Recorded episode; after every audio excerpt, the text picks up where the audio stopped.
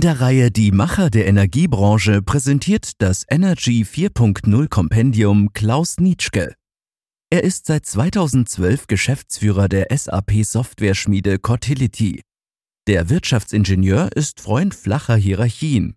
Dies verkürze unter anderem die Distanz zwischen jungen Kollegen und alten Hasen.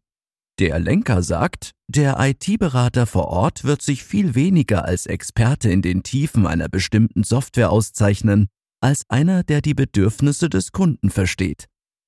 Innovationen in Zeiten der Regulierung. 2003 stand man bei Cortility angesichts einer großen Zahl an SAP-Beratern und kaum wechselwilliger Stadtwerke vor der Wahl. Aufgeben oder das Geschäftsmodell anpassen. Nach einem Mitarbeiteraufbau von 5 auf 40 zählt man heute zu den wichtigsten SAP-Partnern im deutschen Energiemarkt. Die Regulierungsbehörden halten die Energiebranche seit Jahren auf Trab. Darauf weiß Klaus Nitschke ein Lied zu singen. Fast schon langweilig sei es da aus strategischer Sicht, die Marktkommunikation und die Veränderung hin zum Zielmodell umzusetzen.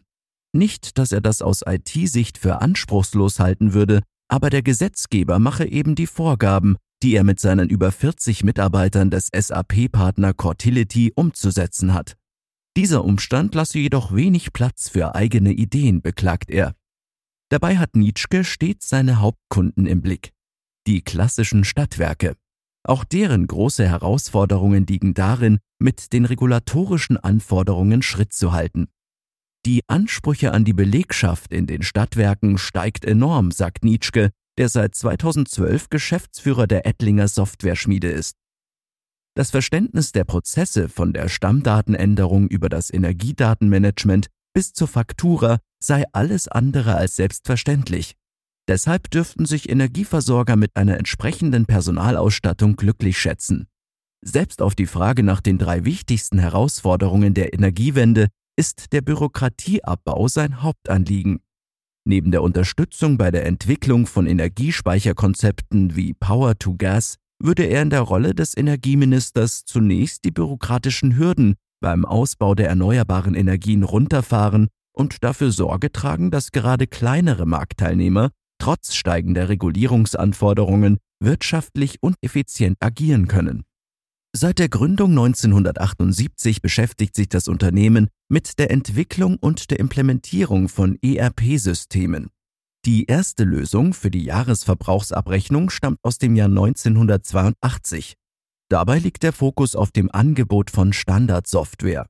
Wo andere Beratungshäuser kundenindividuelle Lösungen implementieren, bevorzugen wir, eine Komponente in unserem SAP-Namensraum zu entwickeln, sagt Nitschke. Der Vorteil für die Kunden ist der Pflegevertrag. Über diesen besteht Anspruch auf Anpassung der IT-Lösung, wenn sich die Gesetzeslage ändert, und auch Cortility profitiert von diesem Konzept. Dadurch, dass man bei den Kunden durchgängig die gleiche Software im Einsatz hat, lassen sich die einmal entwickelten Anpassungen auf den IT-Systemen an beliebig viele Kunden ausrollen. Mitarbeitermotivation ist die Basis, um mit neuen Technologien neue Geschäftsfelder zu erschließen. Dabei hat Nitschke insbesondere die Möglichkeiten des Machine Learning im Blick. Der Ausdruck KI ist ihm hier zu plakativ. Denn der Cortility-Chef ist sich sicher, die Veränderungen im Strommarkt, nicht zuletzt im Bereich der Elektromobilität, werden deutliche Änderungen in der Vertragslandschaft haben, bis in die Finanzbuchhaltung. Dabei sind ihm die Veränderungen im Softwaregeschäft bewusst. Cloud-Komponenten werden ein wichtiger Geschäftszweig werden, und der IT-Berater vor Ort wird sich viel weniger als Experte in den Tiefen einer bestimmten Software auszeichnen, als einer, der die Bedürfnisse des Kunden versteht und Cloud-Lösungen entsprechend orchestrieren kann.